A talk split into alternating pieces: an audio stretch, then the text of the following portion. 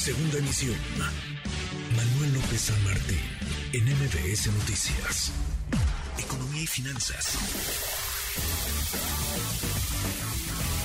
Con Eduardo Torreblanca.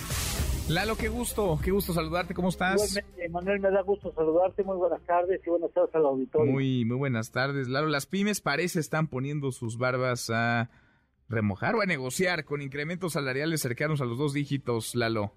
Pues sí, pues, este, son cosas que tienen ya que ir contemplando, porque no, primero que nada no podemos regatear el esfuerzo de la presente administración federal para incrementar los salarios mínimos, ¿no?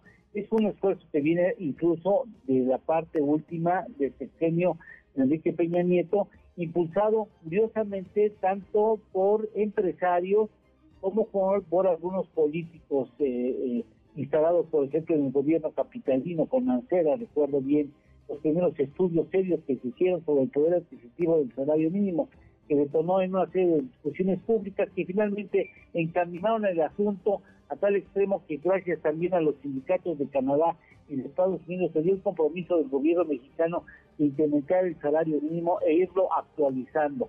Entre el 2018 y el 2022 se dio un incremento muy importante del salario y específicamente el año pasado, bueno, este año, eh, bueno, el año pasado se concedió el incremento de 22%, es uno de los más importantes en 34 años en la historia del país que benefició a 6 millones de hogares. En la frontera norte el incremento fue mayor, 194% entre el 2018 y el 2022, 194.5%. Ahora tiene un obstáculo porque si la inflación quedara, Manuel, entre 7 y 9%, cosa que es bastante probable, pues eh, pensaríamos que el incremento al salario mínimo debería de ser por lo menos de un 9 o 10% si queremos al menos defender lo mucho que se ha avanzado en restituir poco a poco el, eh, el salario, el poder adquisitivo del salario mínimo. Recordemos que las, en el país el 99.8% de las empresas son micro, pequeñas y medianas.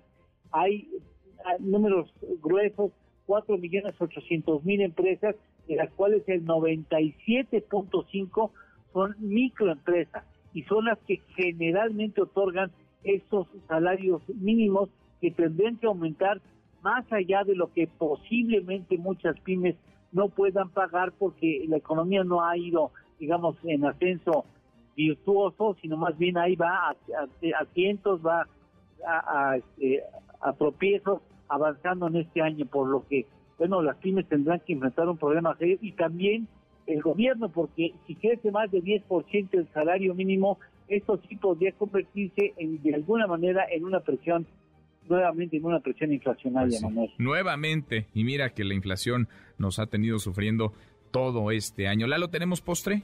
Sí, te va a gustar el post, estoy seguro. Guajuapan de León, lo ubicas en Sí, Oaxaca. cómo no, sí, por Bueno. supuesto.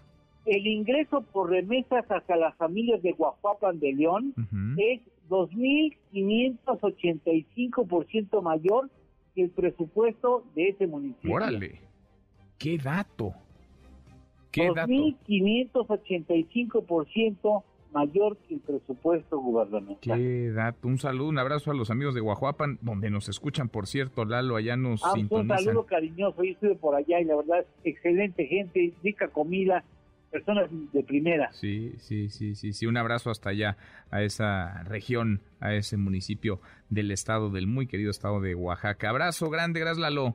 Igualmente, Manuel, cuídense mucho, buenas tardes, buen Muy, provecho. muy buenas tardes también para ti. MBS Noticias.